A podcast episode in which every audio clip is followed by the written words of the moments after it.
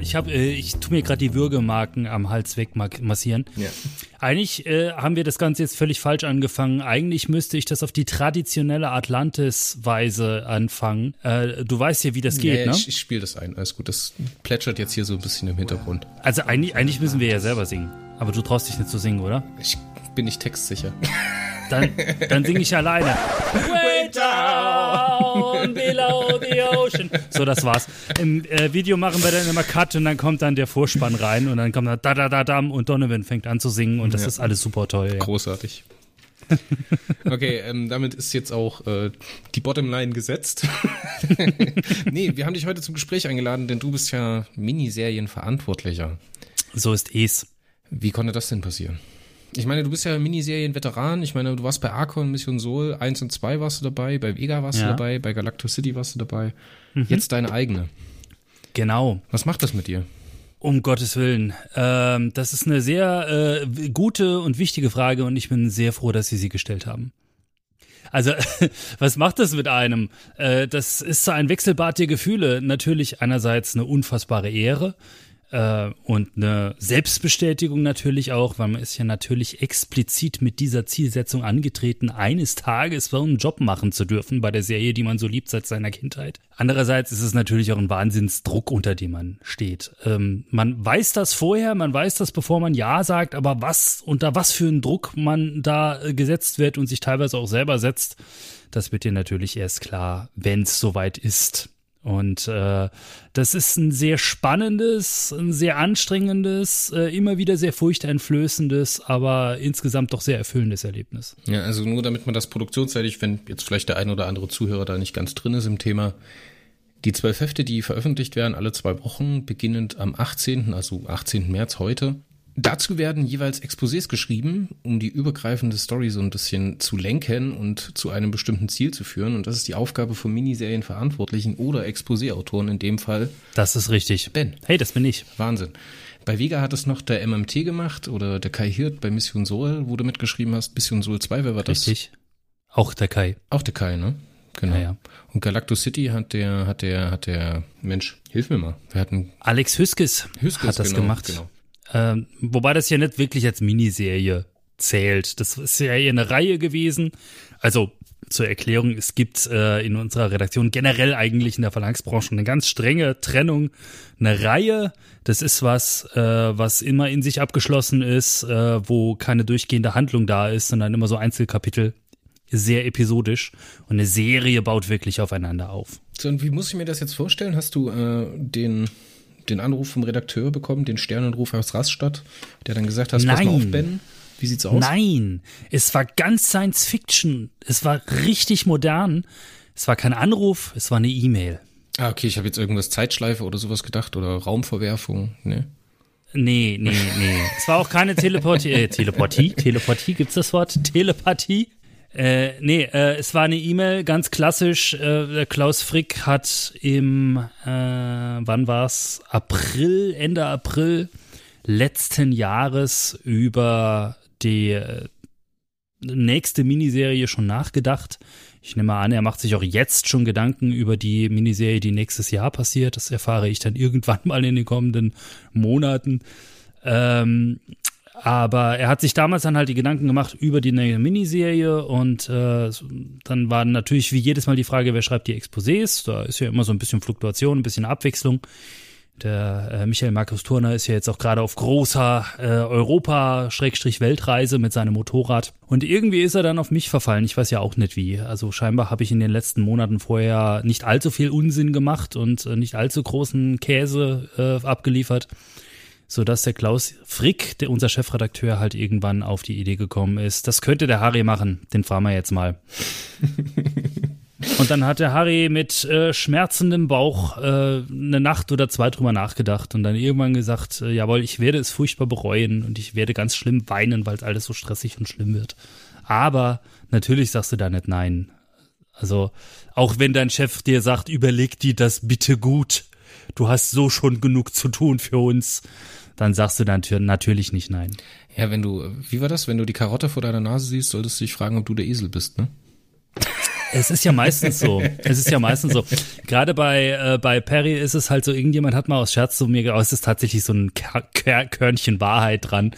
Äh, wenn sie merken, dass du einigermaßen okaye Arbeit ablieferst und nicht allzu scheiße bist, dann äh, sobald du ihnen den kleinen Finger hinstreckst, nehmen sie dann wirklich den kompletten Oberkörper. Ja, rausgerissen. Richtig, richtig. Der blutende Stummel klebt mir noch äh, am, am, an der Brust oder so. Jetzt ist es, jetzt ist es ja nicht Periroden irgendwas, sondern Periroden Atlantis. Wie konnte es denn dazu kommen? Wer hat denn das Thema erarbeitet? Das war tatsächlich so, ähm, dass äh, der Klaus Frick die Grundidee hatte, äh, sprich äh, hier Zeitreise ins alte Atlantis und Perry trifft seinen späteren Mentor Atlan und dann haben wir einen kleinen Rollentausch. Spoiler-Alarm übrigens, wir verraten hier kleinste Handlungsgeheimnisse, aber nichts, was euch die Serie vermiesen wird. Das war so die Grundidee. Und äh, an diesem Kern hat sich äh, der Rest so ein bisschen auskristallisiert. Also es gab da so ein kleines, eine halbe A4-Seite.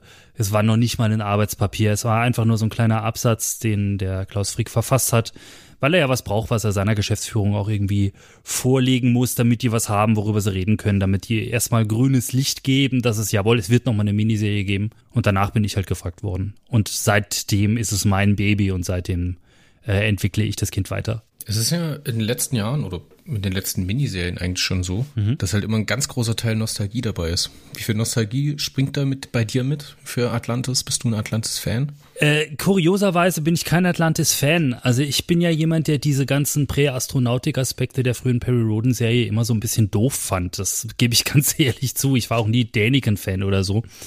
Äh, das hat immer so ein bisschen mein, äh, mein äh, Skepsis-Nerv, Skeptizismus-Nerv äh, getriggert so dass ich dann ja wirklich nie wirklich dick dabei war. Aber natürlich kannte ich diese alten Romane. Ich habe die ja alle gelesen als Kind, als Jugendlicher, dann später nochmal und äh, war dann natürlich in diesem kompletten Handlungshintergrund sehr dicht verhaftet und wusste schon, eigentlich als die Idee fiel, waren so ein paar Ideen schon in meinem Kopf, was da weiter dann passieren sollte in Atlantis. Ein paar Sachen liegen einfach auf der Hand, äh, die sich einem wirklich aufdrängen. Ich will jetzt nichts spoilern, aber es sind ein paar Sachen drin, die, äh, wenn man an Atlantis denkt und man hat die Ursprungsromane gelesen, dann ist es eigentlich naheliegend, dass genau das in diesem Handlungsbereich dann passiert. Ich denke, wir haben auch alle deine die Leseprobe schon gelesen da bemühst du dich ja sehr, den Handlungsort als Star einzuführen. Da wird ja auch erstmal, mhm. dann geht Atlan an eine Karte und erzählt Perry jetzt erstmal, okay, jetzt hier, dort das, Landbrücken über die Azoren, die eigentlich viel zu weit weg sind.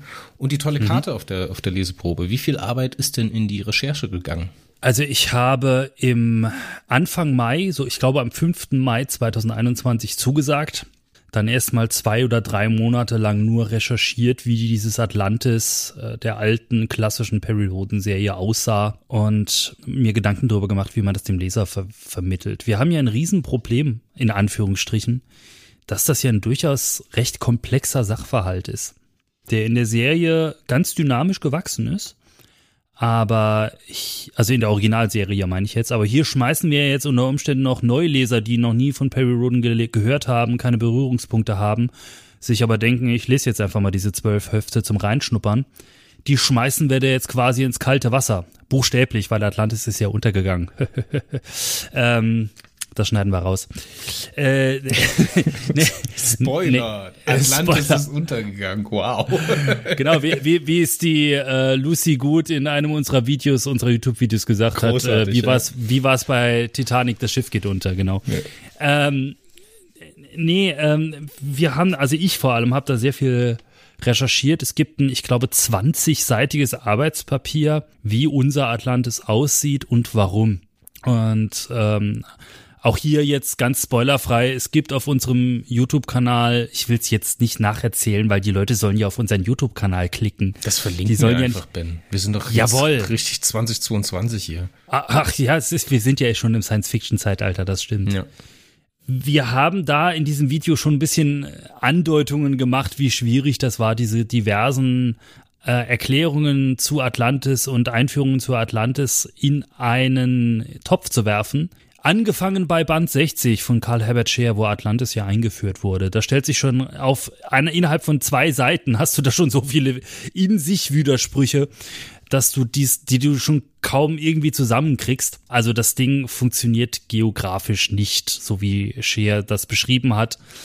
Und man kann sich halt denken, 1961, als der Band 60 erschienen ist, oder war es schon 1962, keine Ahnung, ähm, da ist, wäre jetzt niemand auf die Idee gekommen, 62 wird es gewesen sein, ne? Ja, Ende 62 da wird niemand auf die Idee gekommen sein, dass es im Jahr 2022 noch eine Perry Roden Serie gibt. Und die werden sich auch keine Gedanken drüber gemacht haben, ob man irgendwie nochmal zu diesem Kontinent Atlantis zurückkommt. Und ich nehme an, das ist so mein Headcanon, meine persönliche Fantheorie, dass der liebe Herr Scheer sich noch nicht mal irgendwie in Atlas oder in, in Globus aus dem Regal gezogen hat und mal geguckt hat, wie sind so die geografischen Gegebenheiten, wo könnte dieser Kontinent sein, sondern dass er den irgendwie nur grob im Atlantik äh, verortet und ihn grob irgendwie hat aussehen lassen und dass ihm dann diese ganzen Widersprüche, die er in seine eigene Schilderung teilweise innerhalb von zwei Absätzen einbaut. Ähm, nur mal ein Beispiel, also die, die, was auch in dem Video erwähnt wird, die Hauptstadt ist irgendwie im Süden, an der Südküste. Gleichzeitig liegt die Kuppel vor der Hauptstadt. Äh, und die Kuppel liegt aber vor den Azoren, die weit oberhalb des Äquators sind. Also müssten sie eigentlich an der Nordküste von Atlantik und so weiter. Also es ist ganz, ganz, ganz äh, schier, äh, wenn man versucht, sich das so zu visualisieren, wie dieser Kontinent tatsächlich ausgesehen hat.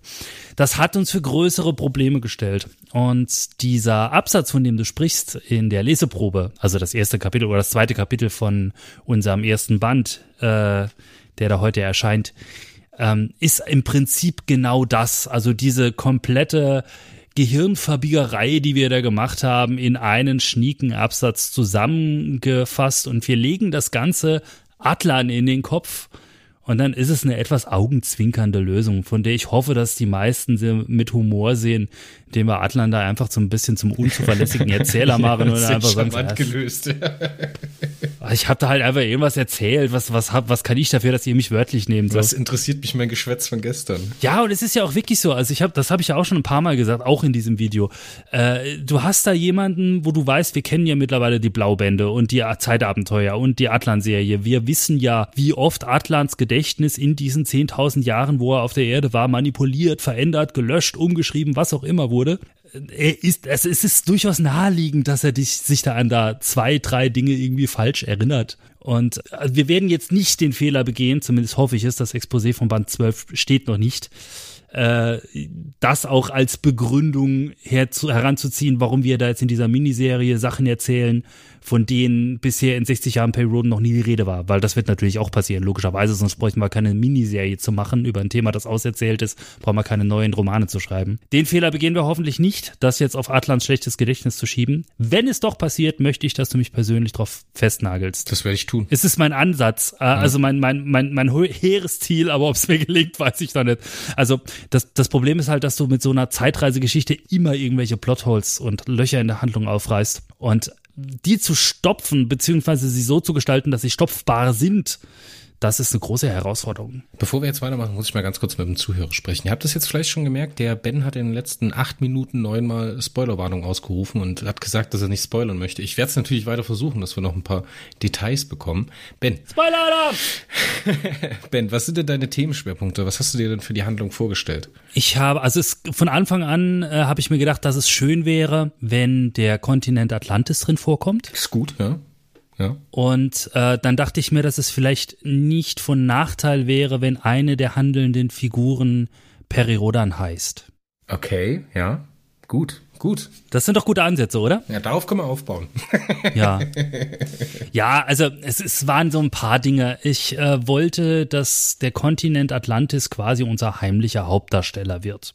Nun ist es klar, dass wir bei so einer Miniserie nicht immer an einem Handlungsort bleiben, zumal es auch eine Science-Fiction-Serie ist. Da gehören auch Raumschiffe dazu, da gehört Weltraum dazu, da gehören auch mal eine kleinere Raumschlacht dazu und solche Sachen. Das wird alles passieren. Also wir werden sicher nicht zwölf Romane lang auf der Erde in der Vergangenheit bleiben. Ja, in der Vergangenheit, aber nicht auf der Erde. Wir werden im Sol-System unterwegs sein oder im Larshaft-System, wie es damals hieß. Wir werden in die nähere Milchstraßenumgebung gehen. Wir äh, haben eine Handlung, die in mehreren Sonnen Sonnensystem zugleich spielt. Aber wir werden immer in äh, mindestens einer Handlungsebene, nicht in jedem Roman, aber in fast jedem Roman, einmal nach Atlantis zurückkehren und äh, dort irgendwas passieren lassen. Also es, äh, das Ziel ist, dass der Kontinent ein heimlicher Hauptdarsteller wird, der auch einen Charakter hat den man kennen und lieben lernen kann. Also wir werden äh, uns sehr in die, wie Atlantis so ist, wie sich Atlantis so anfühlt, da werden wir einen großen Wert drauf legen. Aber so für mich das Hauptding ist immer eine, eine figurenbasierte Geschichte zu erzählen und das war auch hier mein Einsatz. Du weißt, wenn du diesen Handlungsrahmen hast, dass gewisse Dinge einfach gesetzt sind und in diesem Rahmen müssen gewisse Dinge passieren. Und äh, es Spoiler-Alarm! Also bitte jetzt hier drei Sekunden weiterspringen. Ähm, du weißt, dass das die Zeit der Methankriege ist. Also ist anzunehmen, dass irgendwo Methanatmer drin vorkommen. Ähm, wir sind im äh, Sol-System. Wir wissen aus der Frühzeit der Peri-Rodan-Serie, also der Originalserie, dass da gewisse Dinge passieren zu dieser Zeit, dass die Akoniten nicht nur auf der Erde waren, sondern auch auf anderen Welten. Ich meine, also, wenn man weiß, wie der Titel des dritten Bandes ist, der ist ja mittlerweile schon bekannt, dann kann man sich denken, wie ich das meine jetzt wiederum, auf welchen anderen Welten wir uns dort bewegen. Und dann weiß man halt auch schon in etwa, was den Helden dort begegnet, weil diese Welten ja auch relativ gut eingeführt wurden schon von früheren Autoren. Aber davon abgesehen ist es mir wichtig, jetzt hier keine reine äh, Periversum-Sightseeing-Tour zu machen, sondern die Helden ähm, ja äh, Dinge zu erleben zu lassen, die aus den Figuren herauskommen, Konflikte, die aus den Figuren herauskommen. Ähm, es gibt natürlich eine Bedrohung von außen, die das Ganze alles in Gang setzt. Aber mir ist es halt wichtig, vollwertige, runde Charaktere zu schildern. Und das war ein ganz, ganz wichtiger, ganz, ganz wichtiger, eine ganz wichtige Stellschraube, äh, mit der wir auch sehr viel arbeiten jetzt in der Serie. So, und ich denke, wir haben jetzt gehört, der Ben ist jetzt genug geschwommen in äh, Phrasen. und wir äh, verlassen mal das inhaltliche Gebiet und grenzen ein bisschen rüber hin zur Meta, zur Tätigkeit als Exposé-Autor. Ben, du hast ja. in deinen Videos mal gesagt, dass Periroden ein Stück zu Hause ist, was man mitnehmen kann. Ja. Jetzt bist du ein offiziell Miniserienverantwortlicher. Welchen Impuls möchtest du denn auf die Serie geben? Was wäre denn das kleine Körnchen, was du beitragen möchtest, was danach anders ist als zuvor? Idealerweise ist ja genau das Gegenteil der Fall. Idealerweise habe ich dieses Zuhause Perirodan um einen Anbau erweitert, also um ein Zimmer erweitert, äh, in dem man sich aber genauso heimisch fühlt und zu Hause fühlt. Also mein Ziel ist es, hm, dieses Gefühl des Zuhause-Seins einfach weitergeben zu können. Ich möchte, also ich habe so viel genommen, ich habe das schon mehrmals gesagt, ich glaube, ich habe es auch irgendwann mal bei euch in irgendeinem Podcast gesagt, ich habe so viel bekommen durch diese Serie in der Zeit, als ich äh, aufgewachsen bin, als ich ein Kind war, so viel Trost, so viel äh, Rückhalt, äh, so viel, ja, auch ein Stück weit Realitätsflucht, dass ich auch irgendwie so ein Stück weit wieder zurückgeben möchte. Also ich habe wirklich, wirklich viel, viel einkassiert und jetzt ist so meine Chance, was an die Community zurückzugeben und ich hoffe, dass ich die irgendwie nutzen kann. Das ist ein starkes Statement, Ben. Gell, und zwar überhaupt keine Phrase drunter, gut, oder? Ey, richtig gut. Maschine, ey. Ja, jetzt, äh, komm, lass uns mal wieder ein bisschen, bisschen weitermachen. Wo seid ihr denn ja. aktuell mit der Arbeit? Welche Romane sind geschrieben? Kannst du das schon verraten? Ja, das kann ich verraten. Ich, es ist ja keine inhaltliche Frage. Also wir sind äh, für Miniserienverhältnisse überraschend äh, früh dran mit allem. Äh, geschrieben sind jetzt die ersten sechs Romane. Äh, die sind komplett fertig der Lektor ist da mittlerweile auch schon dran. Die ersten sind auch schon fertig lektoriert. Äh, also heute, an dem Tag, an dem das hier erscheint, erscheint der erste Band. Also natürlich sind die ersten schon lektoriert. Ich bin mit den Exposés heute, ähm, habe ich heute angefangen mit Band 10. Also noch zwei zu schreiben. Drei mit dem, was ich jetzt gerade dran sitze. Aber im Grunde genommen nur festschrauben, oder? Du bist, du machst nicht den äh, Michael Markus Turner. Äh, wie, wie meinst du das jetzt? Ja, wer unseren Podcast zu deinem Beitrag zu Vega gelesen hat äh, oder gehört hat, der weiß, was ich meine. Dass da in letzter Sekunde noch etwas umgeworfen wurde, was dann wesentliche Probleme gegeben hat.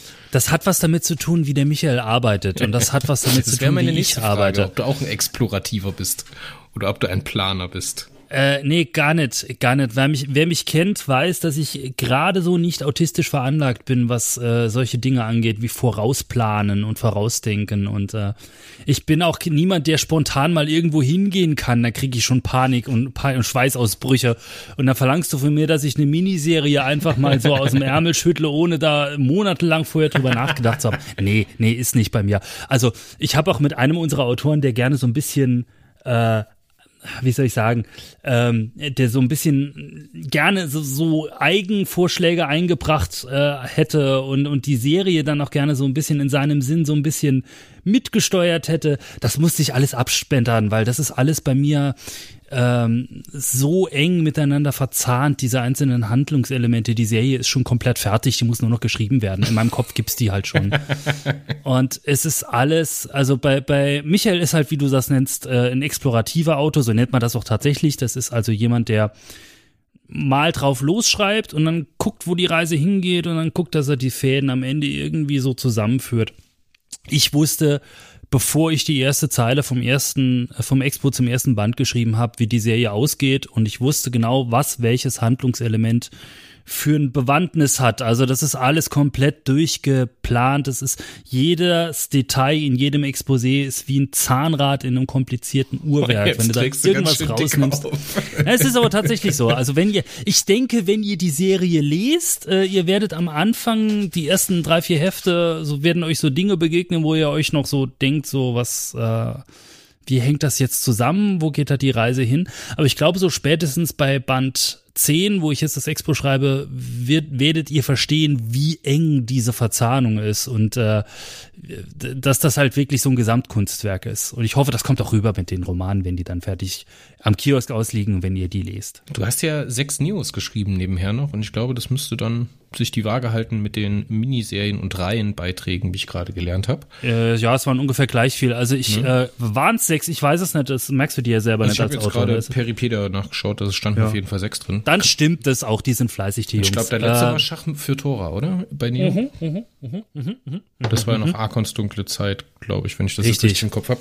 Ähm, Richtig, ich habe da jetzt eine Staffel ausgesetzt. Aktuell schreibe ich jetzt gerade parallel zu den Expos an äh, dem siebten Neo dann, wer in der 280er Staffel dann verortet ist. der Michael Markus Turner sagte mir mal, er hat irgendwann aufgesteckt, Neos zu schreiben, weil er nicht mehr parat gekommen ist mit den ganzen Factsheets und äh, Dingen, die man sich merken muss in der Erstaus äh, Erstauflage und in Neo. Wie sieht's da bei dir aus? Wie viel Grips musst du zusammennehmen, damit du das differenziert bekommst? Auch das geht. Das sind halt verschiedene Serien, wo zufällig die Figuren gleich heißen. Das kriegt man eben auseinandergedröselt. Und zur Not kann man sich immer noch vorstellen, dass man jetzt irgendwie, keine Ahnung, in einer längst vergangenen, in einem längst vergangenen Zyklus schreibt, äh, der schon 20 Jahre her ist. Das geht alles irgendwie. Also da habe ich weniger Probleme mit, das auseinanderzudröseln. Ich hatte aber ganz starkes Neo-Feeling, als du da mit der jungen Frau anfängst, die für ihre Schwester betet in der Leseprobe im ersten Kapitel. Da hatte ich schon ein ganz schweres Neo-Feeling. Da habe ich mich sehr an diesen Untergang von Atlantis in Neo erfüllt, äh, erinnert. Den ich nicht mehr präsent habe und auch absichtlich nicht gelesen habe, bevor ich mit der Serie angefangen habe. Ist klar. Äh, weiß ich nicht. Also ähm, die, das ist, äh, das kann man verraten. Ich meine, die ersten dürften den Roman auch gelesen haben. Das ist jetzt auch kein wirklicher Spoiler.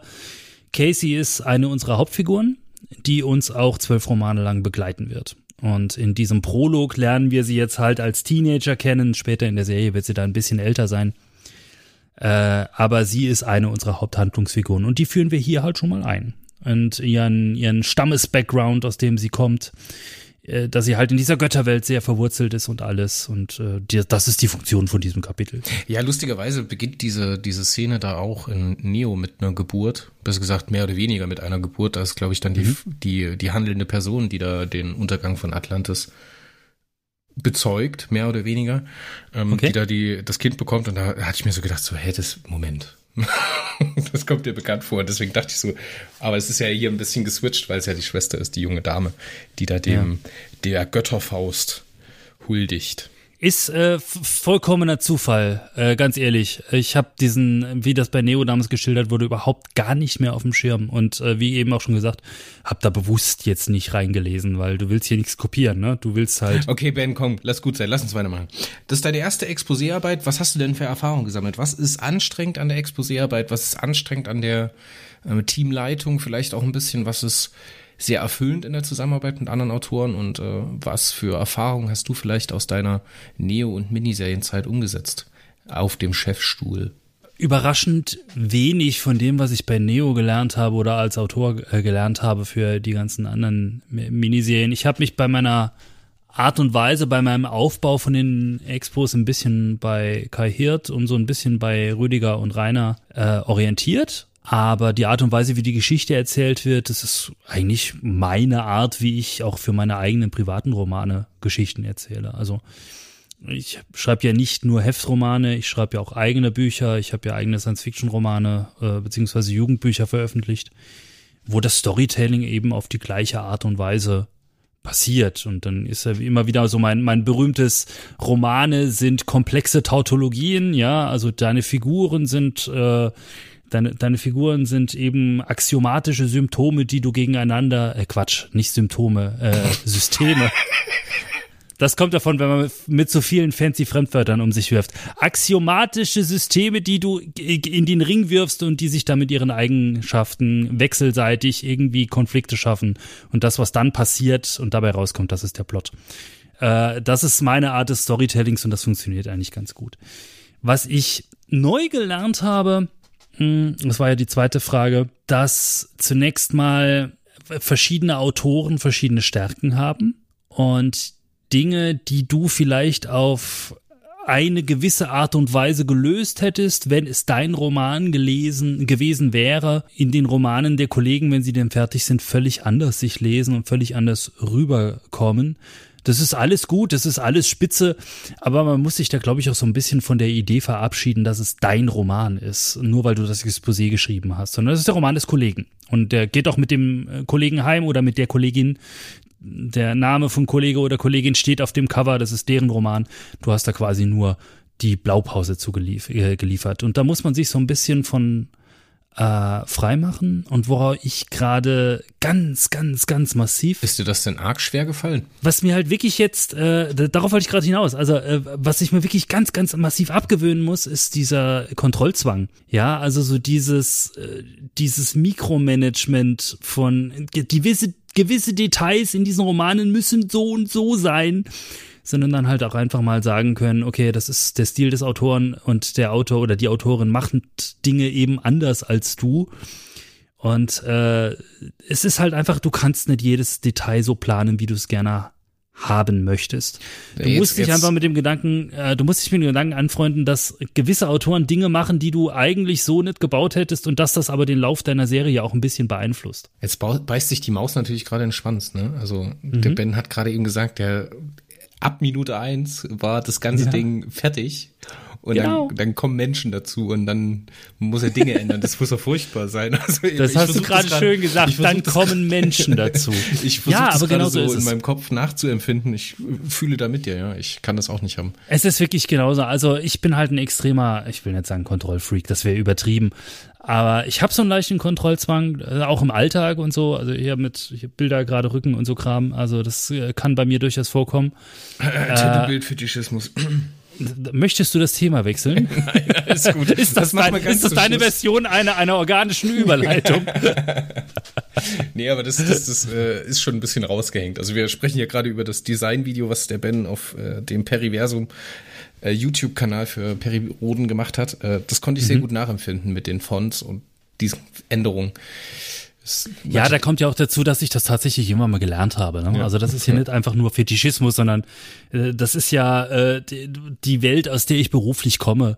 Ich bin ja Mediengestalter äh, ursprünglich mal gewesen, äh, also praktiziere in dem Beruf jetzt schon seit 20 Jahren nicht mehr, aber äh, bin das ursprünglich mal gewesen und so diese ganzen äh, bevor wir aufgenommen haben, habe ich immer gesagt, die Hard Skills verlernt man nicht. Ne? Und das sind eben die Hard Skills aus diesem Beruf, dass du halt diesen ganzen Typokratie, äh, Typografie, Typokratie hört sich an wie eine politische Herrschaftsform. Ne? Ja, äh, wenn, wenn äh, die, das Volk von Schriftarten beherrscht wird. Ja. Äh, nee, diese ganzen Typografie-Dinger äh, und diese ganzen äh, hier mit, keine Ahnung, Satzspiegel und Dinge, auf die du dann achtest, äh, das verlernst du halt nicht, das ist einmal gelernt und dann ist es drin.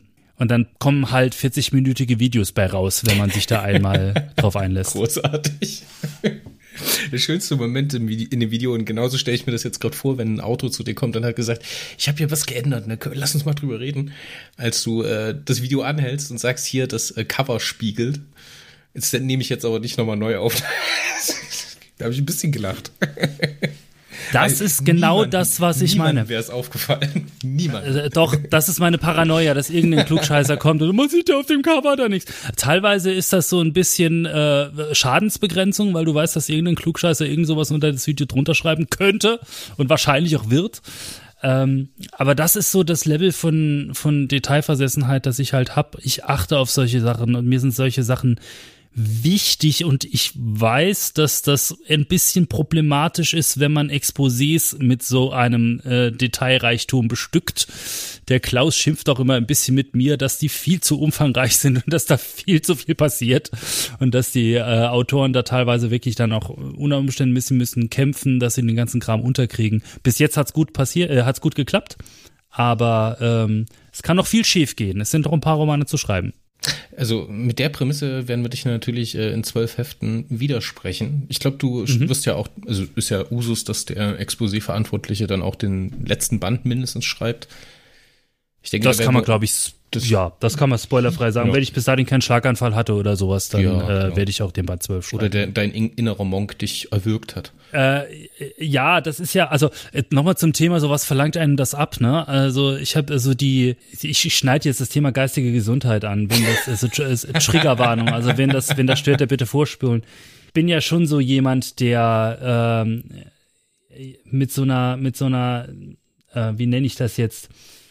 Latenten depressiven Verstimmung geschlagen ist und es ist meistens so diese Stressdepression äh, der Tatsache geschuldet, dass ich so die Fähigkeit zum Abschalten nicht besitze. Ich kenne das durchaus. Ich glaube, wir brauchen jetzt auch nicht viel weiter darauf eingehen. Ähm, ich glaube, das können viele Leute nachvollziehen. Es ist halt immer sehr, sehr wichtig, diese, ja, ich nenne es jetzt mal Anspannung vielleicht eher. Ich glaube, das ist ein mhm. gutes Wort. Diese Anspannung vielleicht so ein bisschen in kreative Energie umzusetzen ne? und dieses äh, diese Rotation in einen Raumgewinn zu entwickeln. Und wenn man das schafft, ist das, glaube ich, ganz gut. Und wenn das halt nicht funktioniert, das kann, glaube ich, sehr, sehr schmerzvoll sein. Aber ich glaube, das ist ein sehr tiefes Thema für den heutigen Abend, oder? Schön gerettet und ich, äh, wir sollten das vielleicht jetzt auch wirklich abkürzen, weil ich hätte jetzt nämlich begründet, wie ich eben auf Schlaganfall kam. Also es war so, bei mir ist halt, das wollte ich eigentlich nur erzählen und es war eigentlich auch mehr witzig als ernst. Bei mir ist es, macht sich dieser Stress und diese, diese Erschöpfung im, äh, im, in so diversen Symptomen bemerkbar und eins davon ist Hypochondern. Äh, und äh, entweder habe ich irgendwie gerade einen Schlaganfall oder Katzenaids oder irgendwie sowas. ich habe immer irgendwas. Und um den Blog des äh, Medienschaffenden und Miniserienverantwortlichen abzuschließen, welcher deiner Autoren hat dir denn bis jetzt am besten gefallen? Äh, äh also ähm, schwierig. Also erstens mal, ein Papa hat ja keine Lieblingskinder.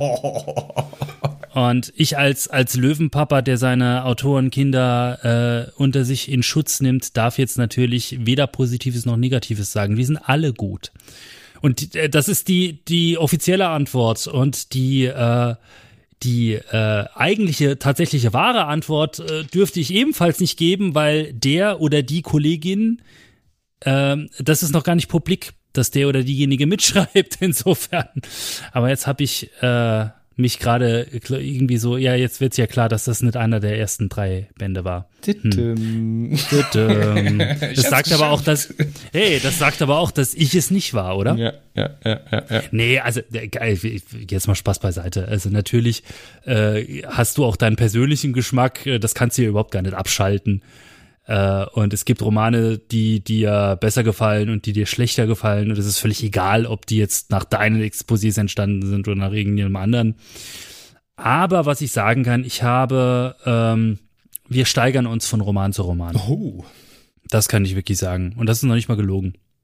Also du legst dir ganz schön einen vor, ne? Also wie gesagt, in zwölf Heften werden wir uns widersprechen und dann äh, Schimpfst du mit mir, weil ich gelügt habe? Nee, nee, wir nehmen dann hier aus dem ersten Podcast so Aussagen von dir und äh, werden die dann minutiös Oh ja, ich, ich bitte darum. Ich bitte darum. Nehmen und äh, Oh ja, das wird alle lustig. bestätigen können. Ich freue mich ja sehr auf den Beitrag von Olaf Brill und auf das Interview. Grüße an der Stelle, wenn du das hörst, Olaf. Äh, ich werde es gleich in Slack äh, ausrichten auch noch. Äh, das, dann kommt das früher an und nicht erst am 18. Ich weiß ja, du weißt ja auch nicht, ob er das hier direkt am 18. hört. Die, äh, das Lustige ist, worauf ihr ihn auch ansprechen könnt, als ich Olaf angesprochen hatte, ob er mitschreiben möchte, ähm, Olaf ist ja der quasi der Top-Miniserien-Autor, ist Der, der, derjenige, der Dreier- der- und Fünfer-Mann ist er. er ist vor allen Dingen derjenige, der die meisten Miniserienromane Ja. bis jetzt geschrieben hat. Er ist auf, wenn du in der Peripedia guckst, äh, er ist auf Platz eins. Auf Platz zwei ist, glaube ich, der Kai. Ich weiß es jetzt gar nicht. Ich bin kurioserweise auf Platz drei. Ich weiß auch nicht, wie das passiert ist. So viel war das gar nicht. Aber okay. Ähm, drei oder vier, ich bin mir jetzt nicht mehr sicher. Olaf hat gesagt, ja, ich schreibe mit, aber bitte, bitte lass mich Band 4 schreiben. Weil Band 4 wird der hundertste Miniserienroman. Und da könnt ihr ihn drauf ansprechen, wenn ihr ihn im ist Gespräch ein habt. Fuchs, ey. Das ist ja ein das ist richtiger Fuchs. Er wollte der Jubiläumsautor sein. Ja, sonst landet er ja immer bei drei und fünf. Ich glaube, bei Vega hat er auch drei und fünf. Einmal Mission des Wurms und Ja. was war das andere? Ja. Irgendwie sowas. Ist ja wurscht. Ja, Ola- Olaf und ich sind ja, also ich, ich habe im Perry-Team so ein paar sehr enge Autorenfreunde und Olaf ist einer davon, wenn nicht sogar der engste Autorenfreund, den ich da hab. Ähm, war für mich stand das von Anfang an fest, dass ich ihn dabei haben wollte. Waren das eigentlich Und, in äh, deinem Video mit Lucy, waren das äh, diese Screencaps, waren das äh, Originale oder waren das gefakte Chats? Aus Slack. Das waren original gefakte Chats. Also wenn, wenn du mal genau liest, was da steht, du kannst ja Bild an auf Pause drücken und so. Echt? Geht das? Dann, äh, ja, natürlich. Äh, auf YouTube kannst du jederzeit pausieren. Äh, Chris, äh, ich freue mich, dass ich dir auch noch neue technische Sachen Dankeschön. beibringen kann, nachdem du mir dieses komische Podcasten gezeigt hast. Nee, ernsthaft. Also wenn du die mal anhältst und dann liest, dann äh, siehst du auch, dass da steht so, komm, lass uns mal so tun, als würden wir ernsthaft chatten oder irgendwie sowas in der Art. Nur damit ich es abfotografieren für, für, kann für YouTube. Nee, ich hab's in der Tat, äh, war ich zu faul, es anzuhalten. Ich habe mich aber in der Tat gefragt, ob das reale Chats sind. Aber gut, Ja, ja. wenn es da drin steht. Ja, ich dachte mir, das kann, das kann da ruhig im Video auch zu sehen sein. Das äh, gibt dem Ganzen noch so einen so einen Meta-Humor. Das macht das Ganze dann nochmal eine Spur lustiger. Wenn sich irgendjemand die Mühe macht, das anzuhalten. Jetzt lass uns mal über unser beider Steckenpferd reden, Titelbild-Fetischismus. Wie und warum ist das Titelbild von Band 1 so geil geworden? Das kann ich dir ganz klar beantworten, weil Arndt Drechsler eine geile Drecksau ist und richtig geile Titelbilder macht. Okay, wir brauchen Herr der Ringe in Space, oder was hast du zu ihm gesagt? Ich habe das gar nicht zu ihm gesagt. Lustigerweise hat das der Klaus Frick gesagt. Die Statuen stammten von Klaus Frick. Das ist so einer der ganz, ganz seltenen Fälle. Bei Matrax hast du das ja eher, ist das hier eh die Regel, bei Bastei, äh, dass der Chefredakteur oder der Cheflektor mit einem Titelbild um die Ecke kommt und der sagt, hier, schreib mal einen Roman dazu. Das kann da durchaus vorkommen. Äh, und hatte ich bei Matrix auch tatsächlich öfter als einmal. Ähm, hier bei Perry, oder ist das ganz, ganz selten. Bei Perry haben wir, haben wir halt erst den Roman und der Künstler kriegt nach dem Roman den Auftrag. Und das Titelbild entsteht halt später. Und ganz selten hast du mal sowas wie jetzt den ersten Band einer neuen Serie, der ja wirklich reinbollern muss. Und dann wird sich im Vorfeld lange, lange Gedanken drüber gemacht, was da jetzt drauf sein könnte. Und das kam auch wieder von Klaus Frick, der tatsächlich äh, die, ich habe in dem Mailverlauf nochmal äh, durchgelesen nach diesem, nach diesem äh, Video, was wir da rausgebollert haben. Von ihm stammte wirklich so dieser Vergleich mit den Statuen aus Herr der Ringe. Und die waren quasi so die direkte Vorgabe für Arndt. Also er hat sich da sehr, sehr direkt an den Arbeitsauftrag gehalten. Und dann wurden nachträglich diese Statuen noch in den Roman geschrieben. Die waren da vorher nicht drin. Wer hatte denn, wer hatte denn die äh, Idee von der Farbe? Kommen die auch von Arndt? Die kommt von Arndt. Ähm, Arndt hat ja, das ist ja sicherlich äh, aufgefallen schon bei seinen Miniserien-Staffeln, bei seinen Miniserien-Titelbildern, je Serie immer so ein Farbthema. Ja. Es war bei Olymp war es rot, äh, bei Mission Sol 2 war es gelb und äh, jetzt grün ist halt grün dran oder dieses Blaugrün und Das, das, hat man Petrol, vorher halt würde ich jetzt mal sagen. Dieses helle Petrol. Und die ganzen, ich nehme an, ich weiß nicht, ob es wieder durchzieht. Ich habe jetzt die restlich, ich habe jetzt nur die ersten zwei Titelbilder gesehen bis jetzt. Ähm, aber ich nehme an, dass er das tun wird und dann werden die alle so diese Farbgebung haben. Was ganz witzig ist, ist also, ich bin gefragt worden, warum ist denn dieses Titelbild unter Wasser? Weil Atlantis ist hier noch gar nicht untergegangen, wenn die Serie spielt. Das ist überhaupt nicht unter Wasser. Es ist doch Absicht, es ist ja total zweideutig. Echt? Das ist so witzig. Also wir, diese, diese, diese ähm, Space Jets, Lekadisken, die sind da nachträglich quasi noch dazugekommen, weil die Redaktion meinte, da müssen irgendwie Raumschiffe rein. Das stimmt auch, die mussten rein, die haben da gefehlt. Aber im ursprünglichen, im ursprünglichen Entwurf waren am Himmel so, war so ein Vogelschwarm. Hm. Und das finde ich schade, dass er den rausgenommen hat, weil dadurch, dass diese Lichtstrahlen äh, so in diesen Ja, in diese ja, ja, Szene da reinkommen, es sah dann wirklich aus. Du hast wirklich so die Augen zusammenkneifen müssen, um zu sehen, ist das jetzt ein Vogelschwarm oder ist das ein Fischschwarm, der da oben zieht? Und du hast wirklich so, je nachdem, wie du sehen willst, hast du eine Szenerie, eine Landschaft unter Wasser oder eben dieses seltsame grüne Wetter. Ja. Ich finde das unfassbar toll. Und da steckt ja Überlegung drin. Das ist ja kein Zufall. Sowas passiert ja nicht zufällig. Ja, aber so, ich meine, wenn es jetzt bewusst unter Wasser gemalt werden würde, dann wird es ja auch so Lichteffekte auf dem Boden geben, wo es dann so die Wellen sich durchbrechen und sowas. Also für mich ist das hier schon ganz klar an Land. Und das, Na gut, in der dadurch, Tiefsee doch Dadurch, dass ich halt großer Herr der Ringe-Fan bin, dann ist es halt so, ne? Ja. Und wenn es wenn es an dem Ort ist, wo Atlantis ist, da ich glaube, das ist so tief, da gibt es keine Sonne mehr. Ja, ja. Äh, da ist es absolut schwarz, genau. Aber gut, es ist ja nur künstlerische Darstellung. Aber es ist ein verdammt gutes Titelbild geworden. Ja, und Nipplegate halt, ne? Richtig, richtig. Das war Auch da, da waren wir ein bisschen äh, in vorauseilendem Gehorsam. Die, es ist ja, ich würde sagen, nackte Haut äh, zu sehen. Das stimmt ja nicht, sind ja Statuen. Also nackter Stein ist da zu sehen. Ähm, was schon auch so ein bisschen so aus meiner aus, aus meiner Vorgabe kam, die ich dann am Klaus, Klausens Vorgabe noch angehängt hatte. Das darf ruhig so ein bisschen sexy sein. Nackt ist immer gut. Ähm, und äh, das äh, führte halt dazu, dass Arndt die Dame eben mit entblößten Brüsten gemalt hat. Also dann sah man wirklich so. Äh, auf der Landkarte sieht man das übrigens noch. Für alle, die jetzt neugierig werden, äh, wie dieses ursprüngliche Ding ausgesehen hat, ihr müsst das abonnieren oder hoffentlich habt ihr schon abonniert und dann ähm, habt ihr als Abo-Prämie diese Landkarte von Atlantis erhalten, die auch der Arndt gestaltet hat. Und da ist die unzensierte Version in Anführungsstrichen noch drauf. Wir haben das dann halt äh, weggemacht, weil wir gedacht haben, das sind auch amerikanische Konzerne, wo wir die E-Books und so weiter verkaufen. Und bevor wir hier irgendwie zensiert werden und man uns das E-Book aus den Stores nimmt oder wir dann in irgendwelchen Sexkategorien landen oder so aus Versehen, machen wir es wieder, äh, ziehen wir der Dame lieber was an. Also wie gesagt, ich find's großartig. Also echt. Hm. Dass sie was anhat? Nee, wie das äh, Titelbild aussieht, ne?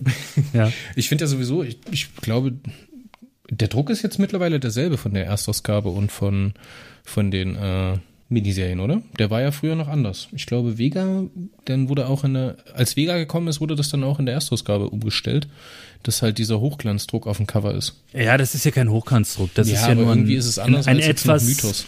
Das hat was mit der neuen Druckerei zu tun, äh, dass äh, da jetzt einfach für den Umschlag ein etwas kräftigeres gestrichenes Papier benutzt wird. Aber es ist kein Hochglanzdruck, das ist was Okay. anderes. Okay. Äh, wenn du die direkt nebeneinander hältst. Äh, ich hoffe, ich rede jetzt keinen Unsinn. Ich habe das Heft noch nicht in den Händen. Zu dem Zeitpunkt, wo wir das hier aufnehmen, ist es noch gar nicht gedruckt. Aber, ähm, oder ist wahrscheinlich gerade in der Druckerei jetzt. Da ist äh, immer noch dieses, noch ein, ein etwas edleres Hochglanzpapier bei den Miniserien. Okay. Ne, die fassen sich auf jeden Fall sehr gut an. Ich habe das gut in Erinnerung noch von Vega. Es ist mir echt gut gefallen. Ja, ja.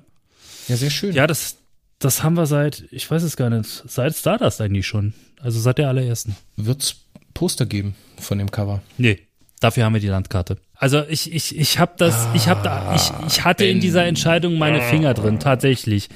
Ich wollte, äh, dass es diese Landkarte gibt, weil ich die für das spannendere Motiv gehalten habe, weil die nützt dir ja noch was, wenn du während dem Roman lesen dann auf der Landkarte mit den Augen ein bisschen mitwandern kannst, weil wir haben ja sehr viele Stellen, wo dann einfach durch äh, Landschaft gewandert wird und äh, dieser Kontinent präsentiert wird. Unser heimlicher Hauptdarsteller, äh, TM. Und äh, das war mir schon, das, das fand ich dann interessanter einfach, die Landkarte. Ich weiß, da werden andere mir widersprechen. Keine Ahnung, vielleicht gibt's da irgendwann mal noch was, aber das müsste der Verlag denn entscheiden. Diese Entscheidung kann ich nicht Wenn der treffen. Verlag zuhört, lieber Verlag, ich denke, ich bin nicht der Einzige, aber das Poster, Hallöchen. So, kommen wir noch zu einem großen Thema, was, glaube ich, äh, auch groß präsent ist auf dem YouTube-Kanal Periversum, nämlich das Video, in dem du die Frage stellst, wie queer wird Perry Roden Atlantis? Du sprichst ein Thema an, äh, was natürlich, ja, okay, ich muss jetzt ein bisschen mich so durch so ein kleines Minenfeld schiffen, damit man hier genau die richtigen Vokabeln und die richtigen Formulierungen trifft.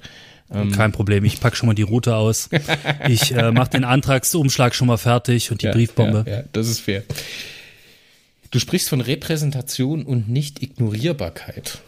Wie meinst du das? Ich meine, du gehst ja auch darauf ein, dass halt äh, eine Queerness oder eine Sexualität, welche Art auch immer, ja nicht nur was wo reinkommt und wer wo drauf steht, sondern das ist, geht ja auch noch um andere Sachen. Ne? Du sprichst ja durchaus an, dass heterosexuelles Leben nicht nur sich darum dreht, wer mit wem knattert und wo er ist, sondern das bildet sich ja auch im, im allgemeinen alltäglichen Leben fort. Ne? Wo sind da deine Schwerpunkte? Wie verstehst du Repräsentanz von LGBTQ plus? Waren alle dabei? Ich hoffe, ne? Sorry, wenn irgendwas fehlt. Ich bin da Ja, nicht das, das so Plus, das Plus äh, deckt den ganzen Rest ab, ja. Was, was bildet dieses Leben denn für dich ab und was ist da wichtig, dass es nicht ignoriert werden kann? Die Frage, ähm, die man sich da stellen muss, ist zunächst mal, was ist denn Repräsentation? Wen möchte ich denn damit ansprechen? Und dann kommen immer ganz schnell so Argumente wie, äh, ja, äh, hier, wir wollen nicht belehrt werden, bliblablub, äh, Zeigefinger und äh, go woke, go broke und der ganze Quatsch, was dann immer kommt. Und dazu gibt's mehrere Antworten, die alle sehr farbig sind. Ich beschränke mich auf die diplomatischen. Wenn ich als äh, queerer Autor mich für LGBT-Belange einsetze, dann ist es keine Wokeness, dann ist das Selbstverteidigung. Und äh, jemand, der das nicht versteht, der sollte mal sein Gehirn bügeln. Das ist die diplomatische Antwort. Die diplomatische Nein, Antwort. ernsthaft. Ernsthaft. Also, ähm, das, das war jetzt Spaß, aber äh, we- wem, wem nutzt diese Repräsentation denn? Und die Antwort lautet, die nutzt mir als Betroffenen, die benutzt, die nutzt anderen Betroffenen. Ich, wir machen das nicht für die Heten. Die sind uns in dem Moment ausnahmsweise mal egal. Die komplette Serie ist für Heten gemacht. Das tut niemandem weh, wenn wir queeren Menschen jetzt mal eine Figur bekommen, die für uns ist. Das, das dürfte eigentlich niemanden äh, kratzen. Es geht um eine Figur von, keine Ahnung, wie viele Figuren haben wir jetzt bei Peri Rodan gehabt? Paar hunderttausend. Und ja, mittlerweile haben wir auch in der Erstauflage äh, entsprechende äh, Repräsentanz und so weiter drin. Das war halt jahrzehntelang nicht so. Mir ist es halt als queerem Autor sehr wichtig, solche Figuren in meiner äh, in meinen Roman auftauchen zu lassen. Und es geht mir da überhaupt gar nicht drum, irgendjemanden zu belehren oder irgendjemanden zu konvertieren oder so. Das ist mir alles völlig wurscht. Was äh, ich, ich begebe mich jetzt mal so in eine bewusst sehr antagonistische Position. Man mag mir das verzeihen. Ich spiele jetzt mal den Bösewicht hier. Was ihr Heten wollt und denkt, ist mir in der Situation relativ dann egal. Es ist ja auch nicht das, worum es in der Geschichte geht. Es ist ja nur ein Aspekt von einer Figur, die in dieser Geschichte vorkommt. Und diese Geschichte hat nichts mit Sexualität zu tun. Es ist eine Science-Fiction-Geschichte, die als Science-Fiction-Geschichte funktioniert und Punkt fertig aus. Aber ich habe ja eingangs schon gesagt, dass es mir darum geht, äh, figurenbasierte Geschichten auch zu erzählen. Und das funktioniert eben nur, wenn man Figuren auch ein Innenleben gibt. Eine dieser Figuren ist eben eine, eine, eine queere Figur. Ich verrate noch nicht, wer sie ist. Äh, Man wird das früher oder später erraten, aber es ist eine Figur, die in Band 1 schon auftaucht. Und äh, diese Queerness wird eine untergeordnete Rolle in der Handlung spielen, aber sie wird eine Rolle spielen. Insofern, als dass man die jetzt nicht einfach irgendwie wegignorieren kann, sondern das, diese Figur wird nicht funktionieren ohne diesen Aspekt und die Handlung wird an einem gewissen Punkt auch nicht funktionieren ohne diesen Respekt. Und warum wir das machen, wenn wir, wenn's, warum, wenn es uns nicht darum geht, irgendwelche Menschen zu be belehren oder, oder irgendwie hier einen Zeigefinger zu erheben, ich mache das, um Menschen wie mir eine Möglichkeit zu ergeben, äh, zu geben, sich da wiederzufinden. Das ist das, der einzige Grund, warum es Repräsentanz, äh, Repräsentation in Medien meines Erachtens geben sollte, dass ich einen Punkt habe, an dem ich mich wiedererkenne. Das ist alles. Du sagst es ja auch in dem Video, ne? Das hätte für dich damals die Welt bedeutet. Deswegen wäre jetzt mhm. die nächste Frage gewesen, dieser Aspekt der Geschichte, ne? Also jetzt nur mal rausgepflückt, dieser Aspekt, wenn man das so isolieren möchte. Mhm. Ist das da der kleine Ben, für den du schreibst? Der jugendliche Ben, der diesen Charakter sucht? So ein Stück weit ist es das ja immer. Ich meine, jetzt speziell in diesem Fall gar nicht mal so, weil das kann man einfach mal sagen, es ist kein schwuler Mann. Es ist eine andere Sexualität aber ja, ein Stück weit ist es natürlich auch immer so, du schreibst Figuren, die du selber in Romanen lesen möchtest und du schreibst Figuren, mit denen du auch mitfiebern möchtest. Und dann ist es halt auch ganz wichtig, dass die Lebenswirklichkeiten abbilden, mit denen du was anfangen kannst. Periroden Atlantis entsteht ja jetzt auch nicht medial, ne, im luftleeren Raum. Relativ zeitgleich oder im zeitlichen Kontext dazu erscheinen so Sachen wie Star Trek Discovery Wovon mhm. ich ja weiß, dass du, glaube ich, auch ein großer Fan bist, ne? Fan ich, ich, ist schwierig, ich weiß. Sa sa sagen wir, sagen wir, ich äh, bin äh, ein Apologet mit Tendenz zum abfallenden Glauben. das kommt fürs Intro. Ist großartig. Ein Apologet. okay. Uh.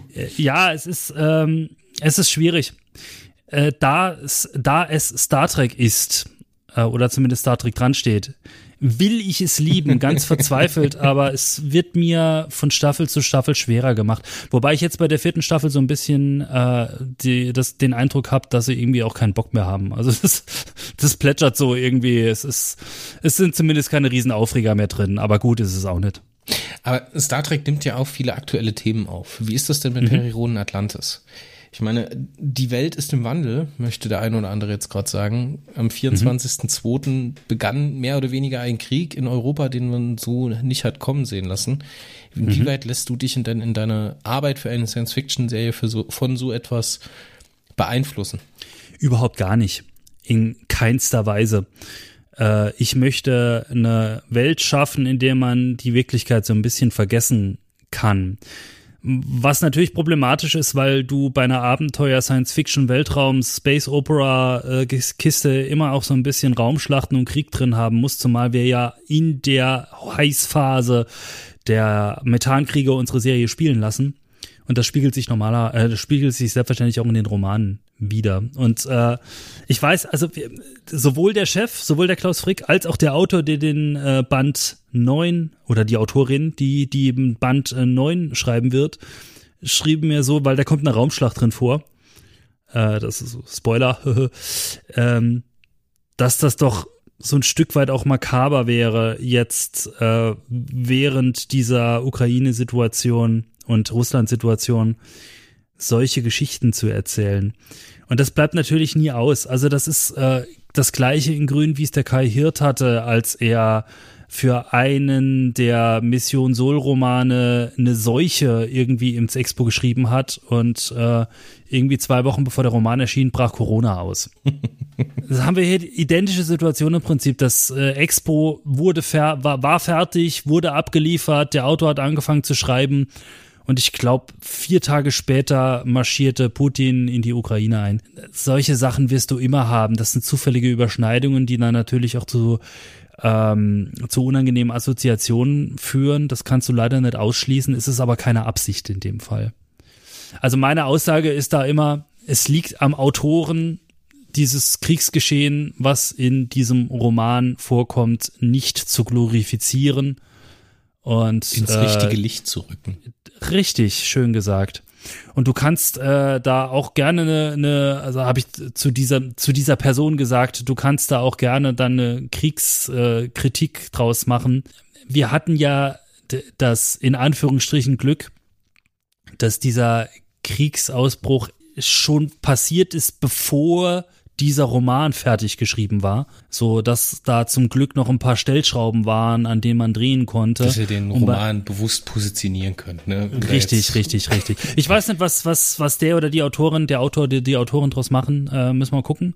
Ähm, aber dieser Roman ist zum Glück auch noch nicht geschrieben. Aber ja, wir werden da eine Kriegshandlung auch drin haben äh, weil es einfach zu der Geschichte gehört, die ich da äh, erzählen wollte. Ja, müssen wir hoffen, dass es dann nicht irgendwie negativ aufgefasst wird und oder dass da nicht zu viele Assoziationen da sind. Ich glaube nicht, dass das passiert, aber äh, man weiß ja nie. Na gut, was könnt ihr, was könnt ihr vom Logbuch Atlantis erwarten? Ich finde, jedes Mal, wenn ich das ausspreche, finde ich das wieder ein bisschen besser. Logbuch Atlantis. Großartig. Es ist so, so leicht zungenbrecherisch, aber so nach drei, vier Mal Findest hat man es drauf. Buch Atlantis. Sag's dreimal rückwärts. Mm, nee. das nächste Mal machen wir uns vielleicht ein bisschen früher über den Namen Gedanken, aber egal. Ja. Logbuch Atlantis ist okay. Ihr hört uns jedes Mal, wenn ein neuer Atlantis-Roman herauskommt. Wenn es klappt, dann auch jeweils mit den Autoren. Das ist natürlich immer ein bisschen schwierig, ne? dadurch, dass wir halt äh, zeitlich mitproduzieren mit der Serie, dann auch den richtigen Slot zu finden. Wir gucken trotzdem, dass wir es tun werden. Äh, die Lucy hat schon zugesagt, der Sascha Wennemann hat schon zugesagt und Ben, hilf mir mal gerade, welche Autoren habt ihr schon? Olaf habt ihr auch schon veröffentlicht, ne? Olaf, Olaf haben wir, jawohl, genau. genau. Den Rest habe ich dir noch verraten. Zugesagt. Mhm. Super. Das ist ja geil. Das wird mega. Alle zwei Wochen, immer freitags, also zusätzlich zur Dienstagsshow, kommt dann am Freitag die Perioden Atlantis Folge. Woo! Und den ich fühle mich so gefeatured und geliebt von euch. Das macht halt, also das letzte Jahr hat es echt Spaß gemacht, ne? Weil wir haben uns da halt hier und da auch ein bisschen das Maul zerrissen, das muss man halt echt sagen. Wir hatten den ein oder anderen Autoren mit dabei. Ich hatte zum Beispiel, mhm. wie gesagt, das Gespräch mit Olaf Brill total gefeiert. Weil der ist ja auch so eine richtige Maschine, der hat sich dann richtig vorbereitet. Ne? Der hat dann Olaf Podcast, ist eine Rampensau vor allem. Ja, der hat dann einen Podcast von uns gehört und äh, hat sich mega vorbereitet auf die ganze Sache. Mhm. Er war mega mhm. präsent, richtig gut. Nee, und das werden wir tun und äh, wir hören uns spätestens in 24 Wochen wieder. Ist das richtig? Ja, 24 Wochen, alle zwei Wochen. Zwölf Hefte. Jawohl. Jawohl. Cool. Und äh, ich äh, bin dann bereit und werde mich genauso wie Olaf Brill vorbereiten auf die unendliche Lobhudelei, die ihr dann von mir ausbreitet. Hm, ich weiß nicht, hast du Vega die Podcast letztes Jahr gehört? Nein, ihr, ihr, dürft gerne auch kritisieren. Äh, das ist dann, das ist okay. Ich werde euch damit Hass und Häme überziehen ja. im Internet, weil du. ihr so scheiße seid. Aber nein, um Gottes Willen. Du bist auf jeden Fall sehr breitschultrig aufgetreten. Es hat mir sehr viel Spaß gemacht. Du hast dir ein dickes Lastenheft geschrieben, mit dem ich dich in 24 Wochen konfrontieren werde. Das ist so, das ist so. Das ja. war die Werbemodus. Die Werbung muss raus. Ist, Leute sollen den Käse ja kaufen auch. Und dann werden wir sehen, was dabei rumgekommen ist. Das hat mir sehr viel Spaß gemacht. Ich danke für deine Zeit. Und, ja, sehr äh, gern. Wir hören uns später. Bis dann. Tschüss. Bis dann. Mach's gut. Ciao.